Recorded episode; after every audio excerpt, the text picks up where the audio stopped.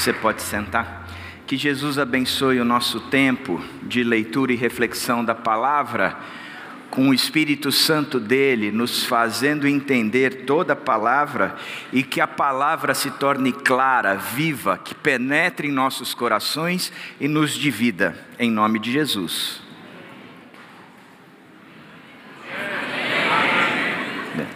Eu sou André Fontana, eu trabalho aqui na igreja. Muitos têm dúvida disso, porque diz que eu desapareci faz um tempo. Desapareci porque eu faço 20 anos de igreja, fiz 20 anos de igreja, e eu posso fazer o que eu quiser agora. Me chamam de pastor titular, pastor sênior, eu não gosto desse título, o título é o pastor que manda. Eu acho menos orgulhoso, metido. Pastor sênior, pedante, né? Pastor titular, não, um pastor que manda, é, é tranquilo, sou eu. Prazer estar de volta aqui e a gente vai trabalhar mais uma vez o conceito da armadura de Deus, Efésios 6. Hoje nós vamos ver a fé, a salvação, o Espírito e a palavra. A fé, a salvação, o Espírito e a palavra são partes da armadura que nós temos que vestir. E você vai abrir a tua Bíblia em Efésios 6 e a gente vai ler do verso 16 ao verso 17. Só dois versículos hoje, 16 e 17. Efésios 6, 16 e 17. Se você abriu, diga armado. Se não abriu, diga desarmado. Então tá aí, ó, o texto. Além disso, disso o quê? De tudo o que ele vem falando, de todos os componentes que integram, entre, integram a armadura. Além disso, usem o escudo da fé com o qual vocês poderão apagar todas as setas inflamadas do maligno usem o capacete da salvação e a espada do Espírito, que é a palavra de Deus. O texto ele começa trazendo para nós um, um, integrante. Depois que ele apresentou todos os integrantes, três outros integrantes, ele vem agora e apresenta três outros componentes, integrantes da armadura de Deus. Ele diz: além disso, usem o escudo da fé. O escudo da fé. Quando Paulo escreve isso, ele está falando debaixo do Império Romano e os soldados romanos usavam um escudo. Agora, não era um escudo pequenininho, aquele redondinho que coloca na mão, tipo do Capitão América, obrigado Ricardo Alexandre, você foi minha referência. Do Capitão América, não, era um escudo grande de 1,20m, alguns dizem que tinha 1,70m, se fosse 1,70m eu escondia inteiro atrás mas tinha 75 centímetros de largura, aí já não escondia tanto. Mas ele tinha 1,20m por 70, 75, seja lá o que for. Mas era um escudo de duas madeiras coladas entre si. Elas eram revestidas de linho e depois de couro. E nas duas extremidades, ou nas suas extremidades, era envolta com um, um, uma armação de ferro, para deixar tudo aquilo muito bem preso ela protegia então esse corpo inteiro. E era interessante que quando os soldados atacavam em grupo, juntavam um soldado do lado do outro, formando então uma parede. E em cima eles também colocavam e também formavam essa parede. Em outras de outra forma, ou a gente entendendo de um outro prisma, nunca foi uma arma de defesa para ser usada sozinha mas ela tinha sentido quando você colocava dentro do batalhão e o batalhão inteiro ia utilizando esta arma. As flechas que ele diz, ou seja, era um escudo que servia para se defender contra as flechas. As flechas, o texto aqui estão dizendo que são setas, setas inflamadas. Naquela época, eles pegavam a ponta da, da flecha e eles passavam cal, ou cal não, breu, eles deixavam a ponta com breu. Dessa forma, eles acendiam um breu e jogavam a flecha. Eu conheço um pastor que veio de São Paulo, que está há 20 anos nessa igreja, que quando ele era pequeno ele fazia balão. Hoje é crime, eu entendo, mas naquela época não era tão crime assim, era um fora da lei que não era crime naquela época. E a gente fazia o balão, a tocha era de breu. Alguém já fez balão alguma vez na vida? Um bando de criminosos, ó. ó chama a polícia, manda prender. Eu não fiz, eu só queria saber quem fez porque se sentou solidário. Mas acendia e o breu ele, ele pega e vai longe, ele pinga, sai uma fumaça preta para caramba do breu. Interessante é que ele está dizendo que essas flechas, elas tinham a ponta de breu e quando elas eram lançadas e elas atingiam um inimigo, elas não só feriam como incendiavam era uma das armas mais difíceis de serem combatidos, da mesma forma como era uma das armas mais letais, porque você podia usá-la à distância com um efeito muito grande de devastação. Agora, o texto está falando que nós usamos o escudo da fé com o qual vocês poderão apagar as armas, as setas inflamadas do maligno. Quais são essas setas inflamadas do maligno? Ele está dizendo que é uma seta utilizada pelo diabo. A primeira coisa, como já vimos nas outras, das outras vezes, que o próprio Caleb desenvolveu, Israel trabalhou também, o conceito de que nós lutamos contra o diabo, que a nossa luta não é contra sangue nem carne, ou seja, existe sem dúvida nenhuma uma força espiritual que tem sido contrária ao Evangelho de Jesus Cristo, querendo fazer com que todos nós não ouçamos e nem creiamos no próprio Evangelho, e que o Evangelho ele não vá para frente.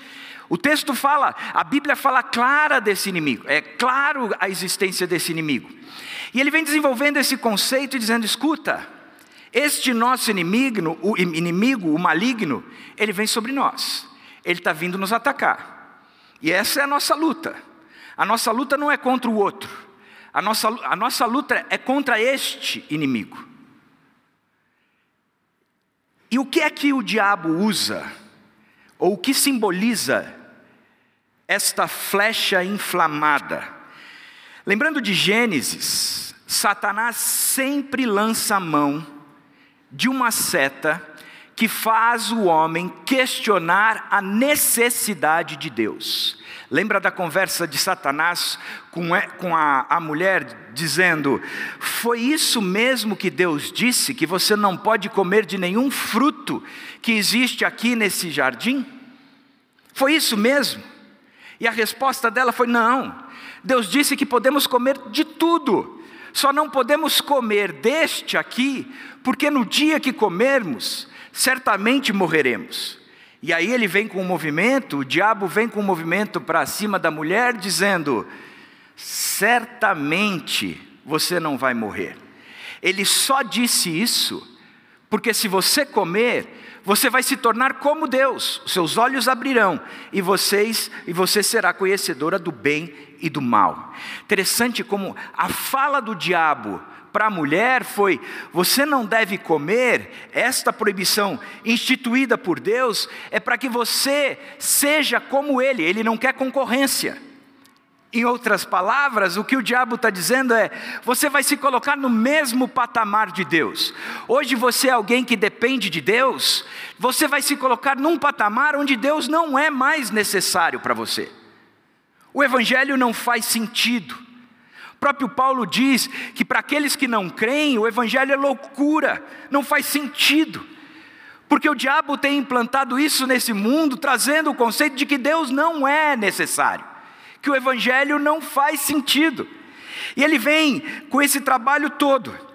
E quais são os grandes exemplos de flechas que trabalham com a gente hoje em dia? Por exemplo, as mentiras que nós ouvimos e cremos, os pensamentos de merecendo a Deus e o próximo, pensamentos de dúvidas, pensamentos de rebeldia, pensamento que alimenta o pecado, pensamento que, de separação, eu não preciso de você, eu não preciso de Deus, um escudo longe do outro, aonde os escudos não estão mais juntos, mas estão separados, pensamento de vingança, pensamento de olhar para o pecado e dizer: não, o pecado não é tudo isso, não tem problema o pecado.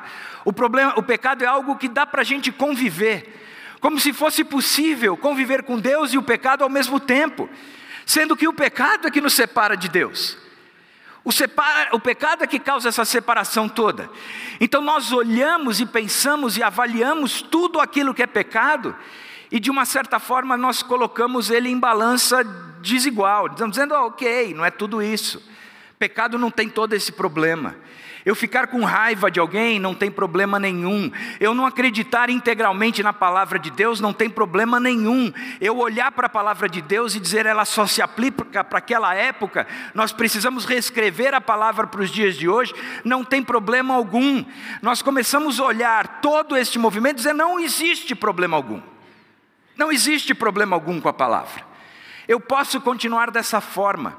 Eu posso continuar sendo infiel à minha esposa porque afinal de contas, eu não sou de ferro, e isso não tem problema algum. Eu posso continuar brigado com a minha sogra, porque afinal de contas, ela é a encarnação do diabo, e eu tenho que fugir do diabo, resistir ao diabo e ele foge de mim. Eu posso fazer isso. É ou não é, Du? Ele que pediu para eu falar essa história hoje, viu? Ele me disse. Então a gente olha para esse movimento todo e diz: opa, que pensamento é esse? Que pensamento é esse? Se Deus é por nós, tem coisas que não são contra nós.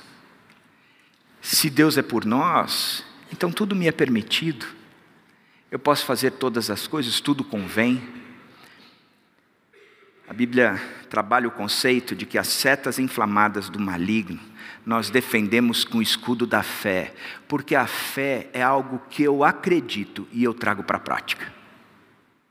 Verdade ou não é? Eu acredito e eu me posiciono em fé eu acredito e eu vivo como se aquilo se fosse verdade, porque é o escudo da fé. Se não forem apagados esses dardos, essas flechas, essas setas, ela vai inflamar tudo. Começa com um pequeno fogo, mas depois cresce tudo, pega e ela se alastra por todo quanto é lugar.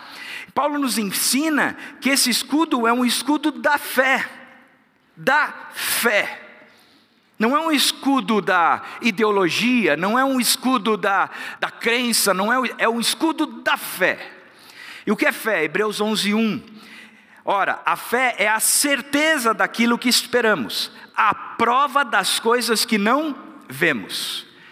Não existe fé sem certeza, e não existe fé sem prova. É certo isso, está provado isso. Eu experimento isso eu sinto o sabor disso. É isso que é fé. Fé não é acreditar sem provas. Fé não é confiar sem reservas. É, um, é com reservas. É um Deus que se mostrou digno dessa confiança. Ou seja, eu acredito mesmo nesse Deus. E eu vivo por esse Deus. A fé faz com que o próprio Deus seja o nosso escudo. Ele é que me protege. Pela fé, fugimos para quando fugimos para Ele quando nós somos ameaçados, fazemos dele o nosso refúgio, em tempos, é, é, em tempos de ameaça, né? fazemos dele o nosso refúgio em tempos de ameaça, fazemos dele a nossa rocha em tempo de dúvidas e inseguranças, fazemos dele o nosso libertador em tempo de tentação. Nossos olhos fixam, ficam fixos em Deus. Salmo 91 diz: Aquele que habita no abrigo do Altíssimo e descansa à sombra do Todo-Poderoso, pode dizer ao Senhor: Aquele que fez de Deus a sua habitação, que fez de Deus o seu refúgio, ele pode dizer: Aquele que se coloca debaixo das asas do Todo-Poderoso, que ele está protegido ali como uma galinha protege os seus pintinhos. Aquele que faz desse Deus o seu refúgio, que faz desse Deus o seu escudo, que faz desse Deus a sua sombra de descanso. Este pode dizer ao Senhor: ele o livrará do laço do caçador e do veneno mortal. Ele o cobrirá com as suas penas e sob as suas asas você encontrará refúgio. A fidelidade dele será o seu escudo protetor. Você não temerá o pavor da noite, nem a flecha que voa de dia, nem a peste que se move sorrateira nas trevas, nem a praga que devasta ao meio-dia. Mil poderão cair ao seu lado, dez mil à sua direita, mas nada o atingirá você simplesmente olhará e verá o castigo dos ímpios. Se você fizer, continua, verso 10, do Altíssimo o seu abrigo, do Senhor o seu refúgio, nenhum mal atingirá, desgraça alguma chegará à sua tenda.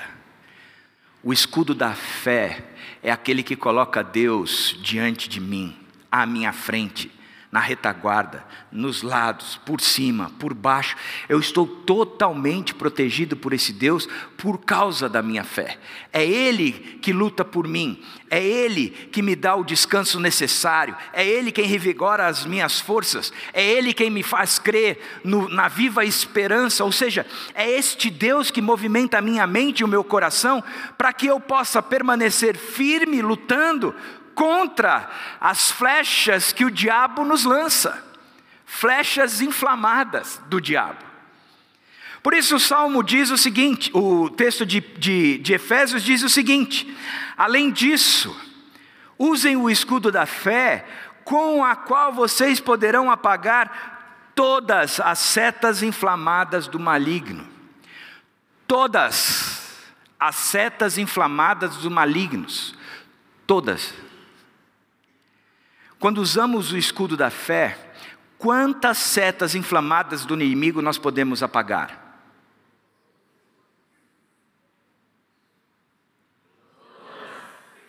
O que significa todas?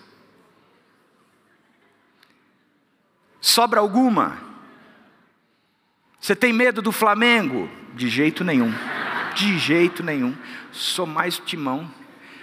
Corinthians acima de tudo, Deus acima de todos. Essa é a minha, e Timão acima de todos. Essa é a minha filosofia máxima. Pode vir Flamengo, arrascaceta, seja lá o que for, não tem vitória. Não tem.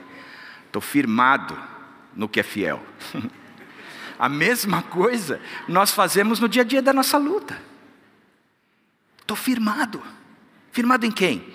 Em Deus.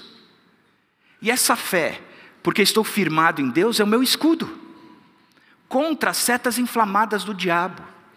Quando usamos o escudo da fé, quantas setas inflamadas do inimigo podemos apagar? Quantas setas do inimigo podemos apagar? Então eu vou fazer essa pergunta de novo e você vai responder com todo o seu coração para a pessoa que está do seu lado. Quando usamos o escudo da fé, quantas setas inflamadas do inimigo podemos apagar? Todas. Todas todas, você acredita nisso? Todas. O diabo não tem vitória. Você acredita nisso? São todas as setas inflamadas. O escudo da fé é suficiente. Eu não preciso de mais nada, dar três pulinhos, acender vela, abaixar para correr. Não preciso. A, a, o escudo da fé é suficiente para apagar todas. Agora começa a pensar nas suas lutas, dizendo: Eu estou sendo atacado por flechas inflamadas. O que eu preciso fazer, André? Usar o escudo da fé.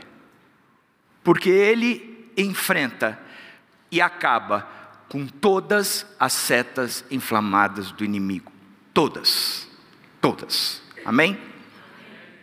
Segunda coisa que o texto nos faz pensar é: usem o capacete da salvação. O capacete é algo que se usa na cabeça, verdade ou não?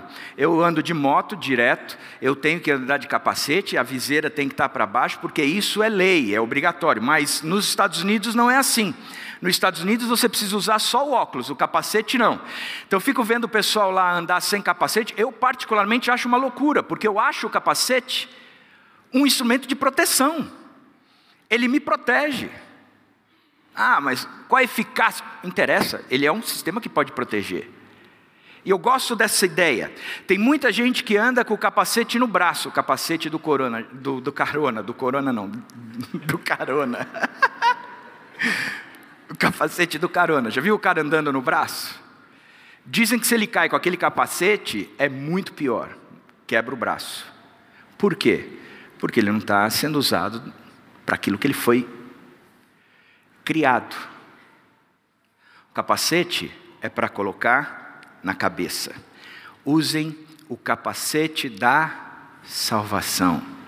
Em outras palavras, coloquem a salvação na sua cabeça. Coloquem. Eu sou salvo. Eu sou salvo. Eu sou salvo. Ele nos retirou do império das trevas e nos transportou para o reino do Filho do seu amor. As setas do, do diabo não me atingem mais, porque eu sou salvo. Eu acredito nisso. Eu não estou mais no império das trevas, agora eu estou num reino, cujo rei é o meu abrigo, o rei é a sombra onde eu entro para descansar, o rei é tudo o que eu preciso.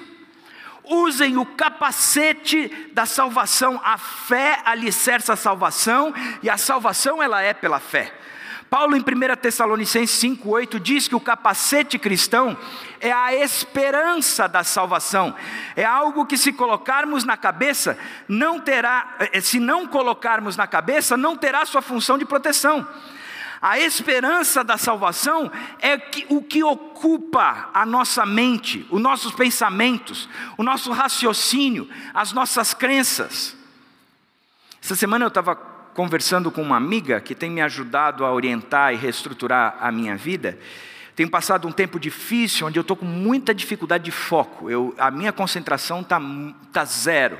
Para eu começar alguma coisa está demorando muito, para eu me manter nessa coisa é, é, rapidamente que eu me distraio e aquilo que eu poderia fazer em uma hora, estou demorando às vezes dias para terminar e concluir. E que isso tem trazido para mim um certo sofrimento. E na conversa com ela, ela começou a dizer que eu, ela no final, ela começou a dizer o seguinte: olha, nós vamos treinar o foco.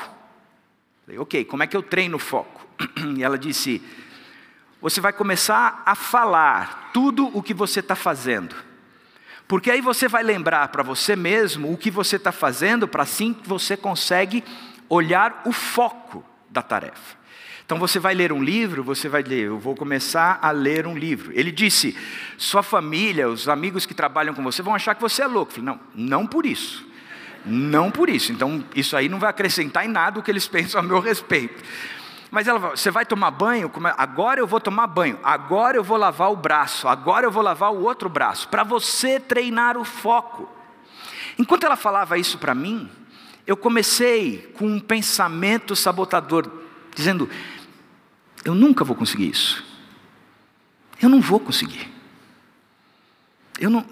Isso é, isso é, sabe, isso é difícil. Isso talvez não traga resultado. Isso não vou.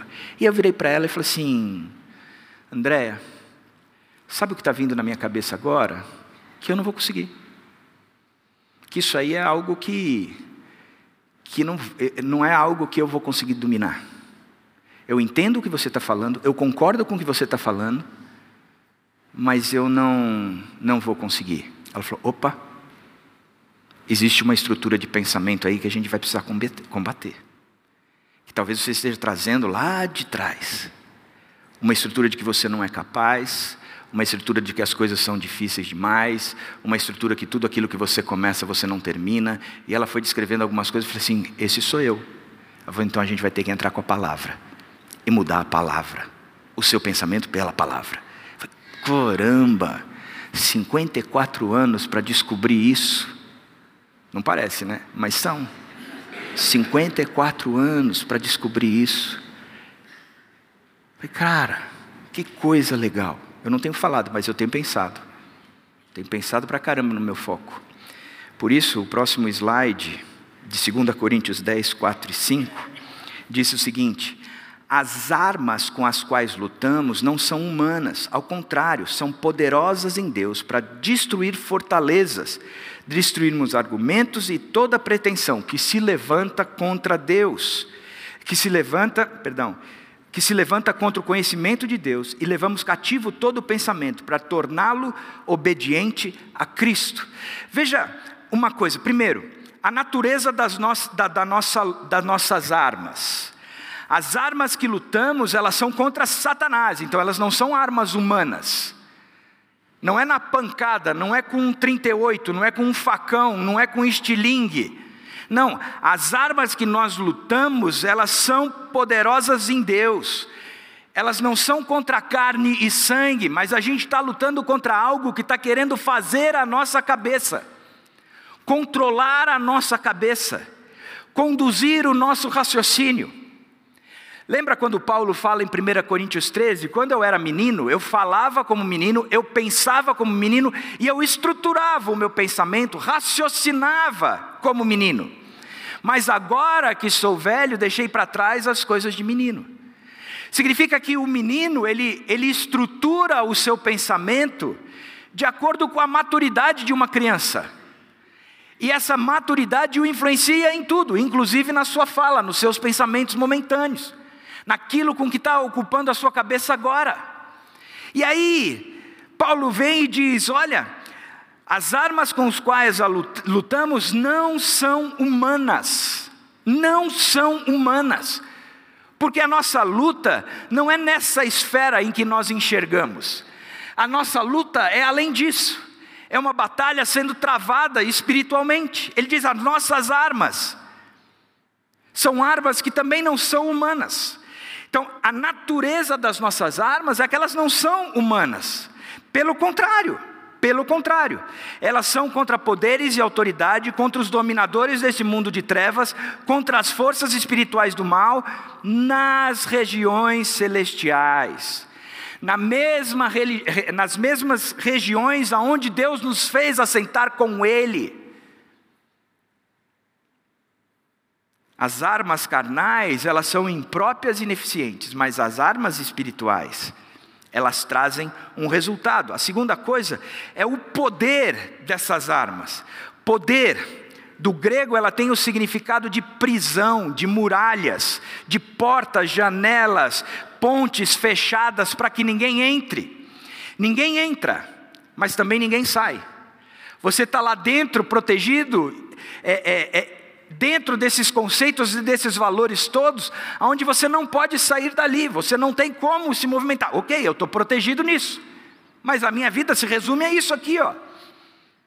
Porque está tudo fechado, está tudo blindado, é uma fortaleza, é uma fortaleza. O significado, então, é que ele traz que é essa coisa que nos impede de viver, de ter vida de fato. São sistemas, esquemas, estruturas, ideologias que Satanás cria para obstruir o progresso do Evangelho. Presta atenção.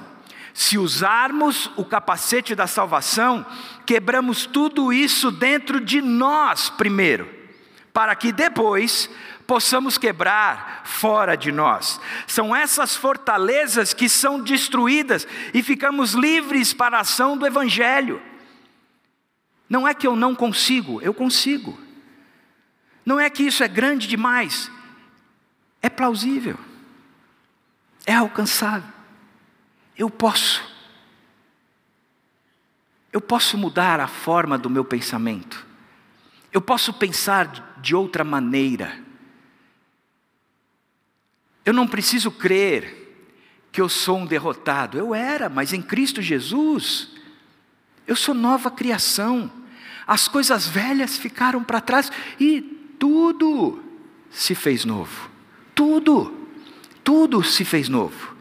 E o texto continua dizendo que nós temos aqui não só a natureza e o poder são, poder, são poderosos em Deus para destruir essas fortalezas, destruirmos os argumentos, o raciocínio, a reflexão, o pensamento, a estruturação lógica do pensamento em palavras. Não é travada contra uma pessoa em si, mas contra um padrão de pensamentos, teorias, filosofias, etc., que distorcem a verdade, disseminam o erro e espalham a mentira. E tudo isso é travado na mente.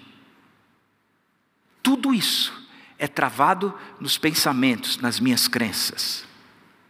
E ele diz: são poderosas em Deus para destruir essas fortalezas, destruindo os argumentos. E ele continua dizendo: e a pretensão, e o orgulho travestido de entendimento. As armas espirituais, elas são capazes de destruir toda a altivez, o orgulho, a metidez que se levanta contra o conhecimento de Deus. Eu não sou cego para o fato de que existe, sem dúvida alguma, uma uma conspiração contra o conhecimento de Deus. Eu não tenho dúvida disso. Existe uma conspiração contra o conhecimento de Deus. Essa conspiração, ela continua sendo fundamentada na proposta inicial do diabo. Qual? Deus não é necessário. Deus não é necessário. Deus não é suficiente. Deus não é aquele que governa sobre todo o universo. Deus precisa de mim. Eu sou responsável por essa mudança toda. Sou eu quem vou promover, e aí eu fortaleço essa ideia pretensiosa em cima de argumentos que olham para Deus e dizem: Deus não é necessário. Isso é orgulho, é colocar o homem no lugar de Deus.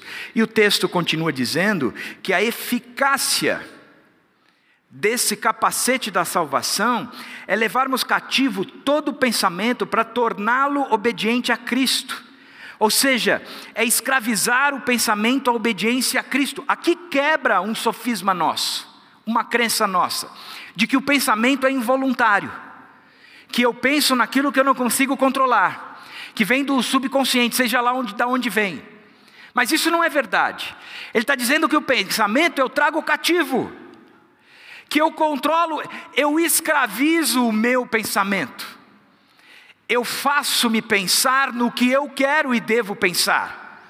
E não é livre, não é solto, não é fundamentado em mentiras, em suposições, mas a partir de agora eu olho para esse pensamento e digo: não é lícito pensar nele. Sei que as mulheres tiveram um estudo essa semana com a Nina, e eu não sei se foi com a Nina ou foi com a Stephanie, que falaram do filtro. Eu sei que as mulheres pegaram um, coador de café, um filtro de café e colocaram lá as virtudes pelas quais nós devemos pensar de Filipenses 4. Que vocês pensem em tudo o que for verdadeiro. Cara, eu gosto muito disso. Tem gente chegando para mim dizendo: não, porque eu ouvi isso, porque eu creio nisso, porque... isso é verdadeiro. Não, porque o outro está achando isso a meu respeito. O outro disse para você que ele está achando isso a seu respeito. Não, não disse. Então isso você não tem o direito de pensar, porque isso não é verdade. E você tem que tirar isso da sua cabeça, e é você quem tira, porque você traz o pensamento cativo, escravizado. Eu não posso pensar assim. Não posso. Eu não devo acreditar nisso, porque isso não é verdadeiro, isso não é nobre, não é puro, não tem virtude. Levamos cativo todo pensamento. E levamos cativos para quê? Para um pensamento positivo. Tudo vai dar certo. Hum, hum, hum. Tudo vai dar certo. Não. Levamos o, cativo, o pensamento cativo à obediência. Somos livres por pensar em obedecer a Deus. Somos livres quando pensamos que estamos escravizados a Deus. Pensamentos cativos à obediência pensamentos cativos que promovam um amar mais a Deus, pensamentos cativos que promovam um amar mais o meu próximo. Se essa lei for quebrada, se os relacionamentos forem quebrados, se a minha relação for quebrada com Deus por a causa daquilo que eu estou pensando, este pensamento não convém e eu não devo pensar nisso. Ponto. Pensamentos cativos para torná-lo obediente a Cristo. Engraçado como a gente discute predestinação, livre-arbítrio, sou eu que escolhi Deus, ou eu que escolhi Deus, ou Deus que me escolheu, ou, ou eu fui escolhido por Deus. É, é, essa, essa tipo, esse tipo de discussão hoje em dia nem se faz mais. Porque se existe uma predestinação, não é na salvação, mas é no propósito. Nós fomos escolhidos para escolhido para sermos filhos, escolhidos para a salvação, mas escolhidos para a obediência. Aquele que é salvo, ele tem o pensamento cativo para a obediência. Isso é fato. Então ele está dizendo: usem o capacete da salvação, coloquem esse capacete que faz com que vocês entendam que antes vocês estavam no império das trevas, que o imperador disso tudo aqui era o diabo, que configurava uma vida contrária à vida que existe em Deus. Mas vocês foram tirados daqui, vocês estão colocados agora num novo reino, onde quem é o rei é o próprio Senhor Jesus Cristo. E isso nos basta, é suficiente. Eu já não penso como eu pensava antes. Agora a minha cabeça está cheia das coisas do alto, da palavra viva de Deus. Portanto, eu agora trabalho isso na minha cabeça. Eu sou controlado por isso, dirigido por isso. E a terceira utilização, ou ferramenta, ou instrumento de defesa, arma, na verdade é de ataque. E a espada do Espírito, que é a palavra de Deus. A espada do Espírito, que é a palavra de Deus. O que, que esse texto está falando? A espada aqui não é aquela espada longa, que o inimigo está lá do outro lado, você só dá um cutucão assim já matou. Não, era uma espada curta. Aquela que era de ataque, onde você estava junto com ele na luta, brigando. Interessante como em nenhum momento a, vida, a, a, Bíblia traz o conceito de que, olha, eu aceitei a Jesus Cristo, agora a minha vida é um mar de rosas. Eu aceitei a Jesus Cristo, todas as minhas lutas cessaram. Eu aceitei a Jesus Cristo, eu não terei mais dificuldade nenhuma na vida. O que a Bíblia está dizendo é que eu aceitei a Jesus Cristo e eu fui colocado numa guerra. Eu aceitei a Jesus Cristo e todo dia uma batalha diferente eu aceitei a Jesus Cristo, e agora eu luto contra o diabo, os valores desse mundo e a própria inclinação, a minha própria inclinação para não ter Deus como aquilo que é suficiente, ou aquele que é suficiente para mim. A Bíblia está dizendo: não, nós estamos numa guerra, a nossa luta não é contra sangue nem carne, está sendo muito claro, e vocês precisam se defender, mas também vão atacar. Como é que se ataca? Com a palavra. A espada do Espírito, que é a palavra de Deus. Duas coisas que eu acho interessante. Em nenhum momento a espada é minha. A espada é do Espírito. Moisés tentou, pela força, governar ou ser o libertador de Israel, matando um egípcio e depois o povo com medo dele matar o, o, o próprio judeu. Mas não deu certo ser libertador dessa forma. Foi só quando ele veio no Espírito, usando o poder do Espírito, chegando na frente do Faraó e fazendo coisas do Espírito, é que funcionaram. Pedro usou uma espada para cortar a orelha daquele que estava vindo contra Jesus, e Jesus vira para Pedro e você não entendeu nada. Pega a orelha, coloca de volta. Com essa espada, Pedro não foi a lugar nenhum. Lá em Atos, ele vê um homem coxo de nascença e diz: Nem prata, nem ouro eu tenho, mas aquilo que eu tenho, eu te dou.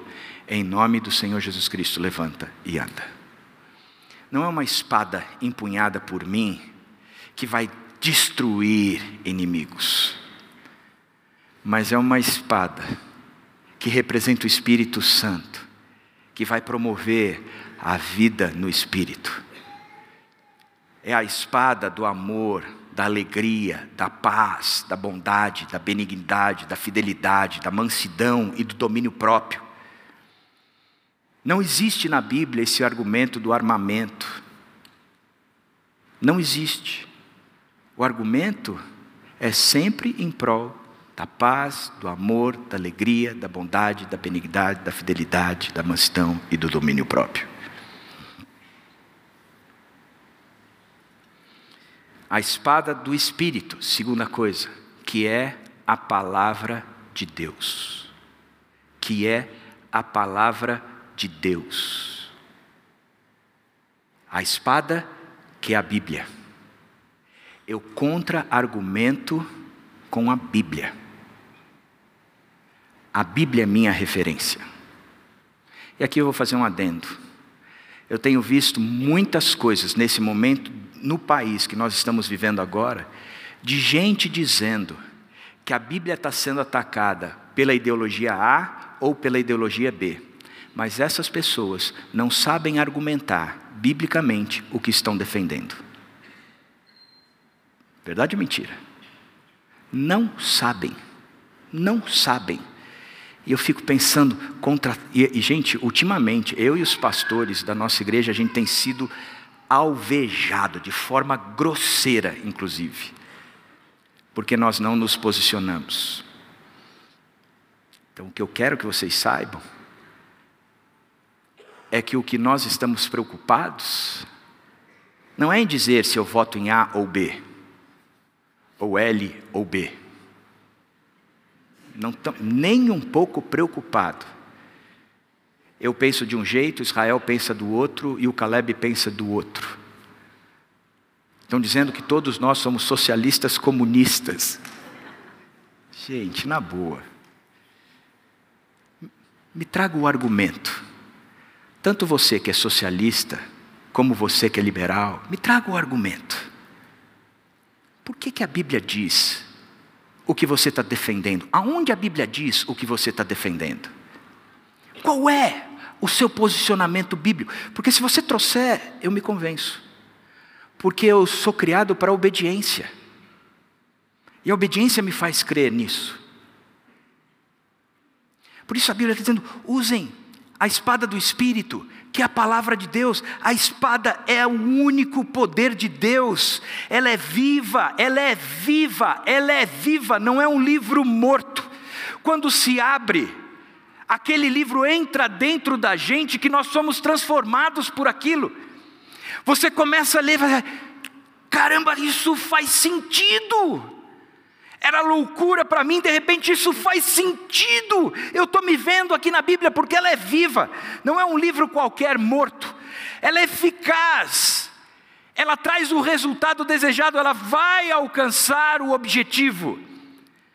Ela é mais afiada do que qualquer espada de dois gumes, ela penetra até o ponto de dividir alma e espírito, aquilo que é humano e aquilo que é espiritual juntas e medulas, ela julga os pensamentos e ela julga as intenções do coração.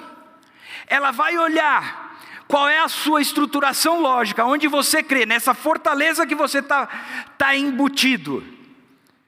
E você vai dizer: o que eu sempre criei não é verdade. Ela vai olhar a sua motivação, a sua altivez, a sua pretensão e você vai chegar à conclusão de que o que você está fazendo, está fazendo única e exclusivamente porque você acha aquilo, e que não é obediência a Deus, mas Deus não me é mais necessário, portanto eu faço aquilo. Eu quero terminar ilustrando com algo que aconteceu essa semana. Eu e os pastores da nossa igreja, nós recebemos muitos WhatsApps, muitos, é o mesmo WhatsApp de muitas pessoas. E as pessoas vinham contando, mandavam para a gente um filme. Eu não quero que ninguém aqui pense, ah, o André está falando de mim. Não. Eu estou falando de todos aqueles que nós recebemos. Não é exclusivo de uma pessoa. Teve uma pessoa que eu liguei em relação a esse WhatsApp nós conversamos, e o que eu vou falar agora me ajudou a estruturar a aplicação desse vídeo para a conclusão da minha mensagem. O vídeo falava de uma mulher.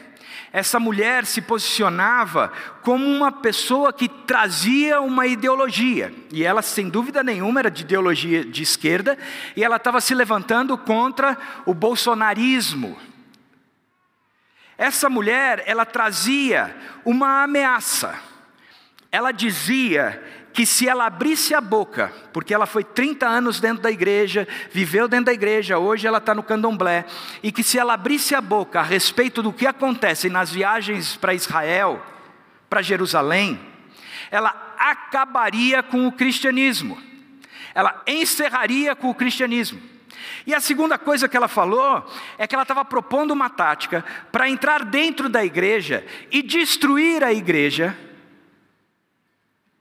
afetando diretamente as crianças, sendo estas pessoas que carregam essa, essa estratégia a responsável por doutrinar as nossas crianças em algo que é errado. Quantos assistiram esse vídeo? Levante a mão para mim, por favor.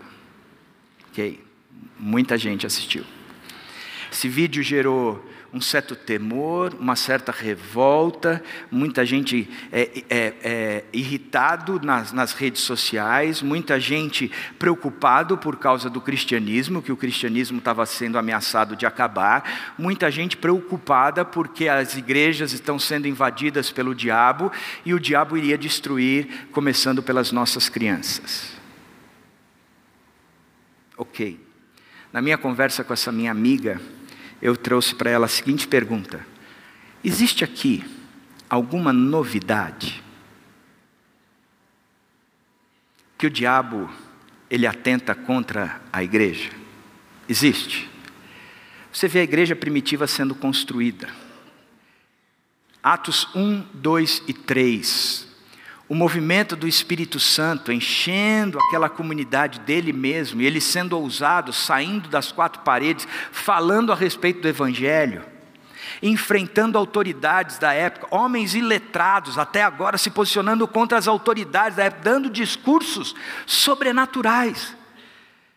A igreja ia perseverando na doutrina dos apóstolos, eles repartiam pão de casa em casa todos os dias, celebravam juntos no, na, no pátio do templo, mas também celebravam dentro das casas. Se alguém passava necessidade, eles tinham vendido entre si o seu patrimônio para suprir a, a necessidade dos outros, ou seja, uma comunidade sendo, sendo construída no Espírito, na palavra, por intermédio do Espírito, por intermédio da palavra, sendo tudo isso a estrutura daquela comunidade. E a gente idealiza aquela comunidade dizendo: que comunidade incrível. John Stott fala que o capítulo 4, 5 e 6 mostra a investida do diabo contra essa comunidade. Primeiro, com distrações, ilustradas, por exemplo, quando os apóstolos tiveram que gastar muito tempo resolvendo a briga entre as viúvas de fala grega e as outras viúvas, porque uma dizia que a cesta básica que recebia era pior que a da outra. E ele diz: Olha, escolham entre nós homens cheios do Espírito Santo, porque nós temos que orar e ensinar, a gente não pode gastar tempo com essas coisas. Isso é distração. O diabo está colocando essa distração no nosso meio. Não é que não seja algo importante, vamos cuidar das nossas viúvas, mas vamos estabelecer pessoas sérias para cuidarem disso. Segunda coisa, a queda moral. Ananias e Safira. Ananias e Safira. Lembra? Que vem todo mundo vendendo os terrenos e diz: vamos ser espirituais também, vamos vender o nosso, mas vamos entregar só parte do que vendemos. Eles vão achar que a gente está entregando tudo. E aí o que acontece? Vão nos olhar como os caras espirituais. Qual é a resposta de Pedro? Por que, que você deixou o diabo tomar conta do seu coração? E a terceira coisa que o Stott aponta, as próprias perseguições que a igreja sofreu, que promoveu essa dispersão. Existe novidade de que o diabo vai tentar destruir a igreja, desde a primeira igreja ele está tentando, gente. Hello? Vamos entender. Vamos entender. Paulo, quando diz que a nossa luta não é contra carne nem sangue, ele fazia parte desta comunidade que estava sendo perseguida, assim, totalmente invadida pelo diabo. Mas se nós somos cristãos, é porque essa igreja resistiu ao diabo. E ele fugiu de nós, deles, e o evangelho chegou até nós. Porque aí entra a segunda verdade nessa história toda. Qual é a verdade? Jesus tem uma conversa com Pedro, quando eles estão, Jesus está perguntando para os discípulos quem eles dizem que eu sou, e aí eles dão a resposta do que o pessoal acha que ele, que ele é. E aí ele diz: E vocês? Que, quem vocês dizem que eu sou?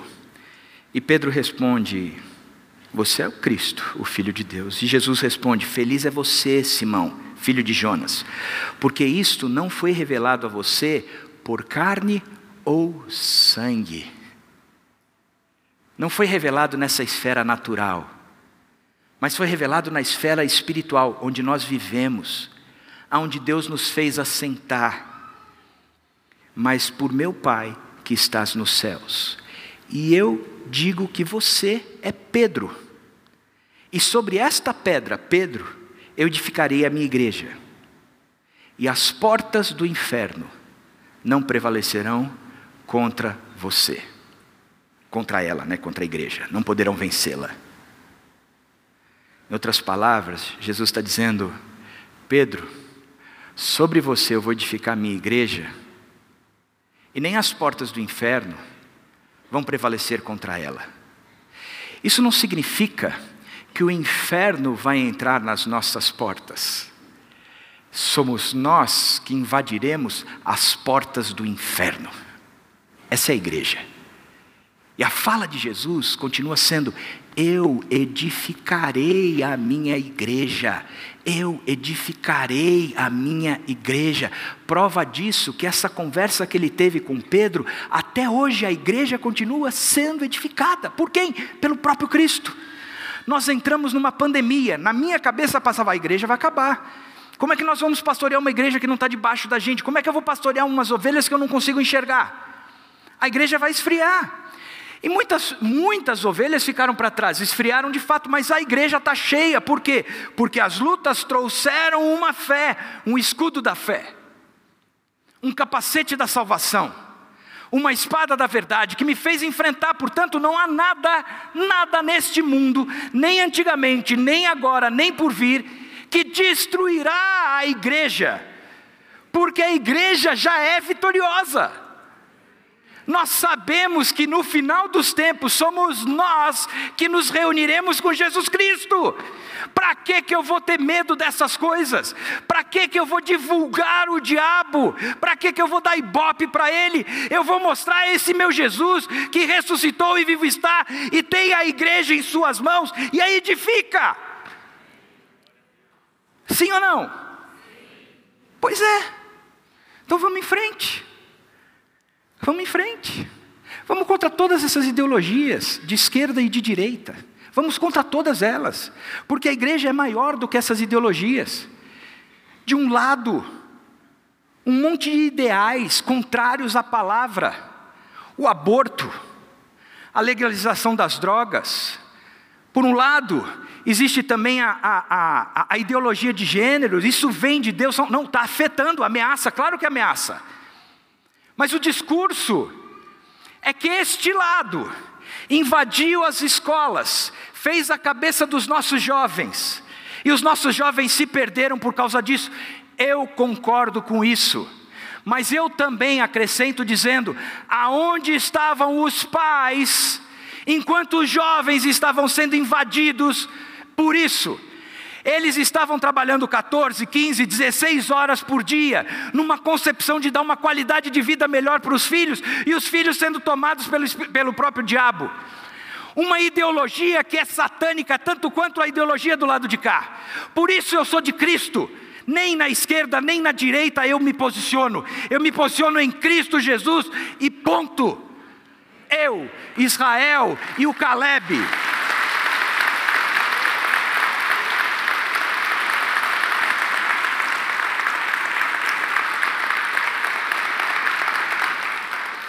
C'est fini. C'est fini.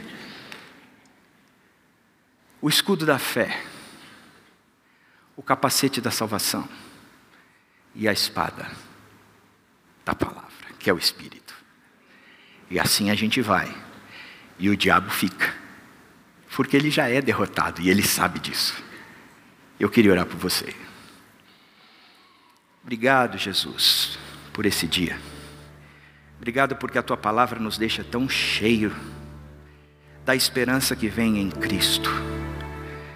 que a gente não tem medo das coisas desse mundo, nem mesmo medo do diabo, porque nós vivemos uma viva esperança de que um dia Jesus Cristo vai voltar, aquele que mesmo que veio e derrotou o pecado, esse Jesus um dia vai voltar, e quando ele voltar, todas essas lutas que nós estamos enfrentando ficarão para trás, todas elas. Que até lá, Pai, sejamos sábios de tra trazer os nossos pensamentos cativos à obediência. Que até lá, Senhor Jesus, que sejamos sábios para viver em unidade, a unidade do Espírito, o amor que é maior que Deus. Por isso, Deus, nos ajude, nos ajude a vivermos centrado nas tuas coisas. E em nome de Jesus que agradecemos a vitória em Cristo Jesus. Amém.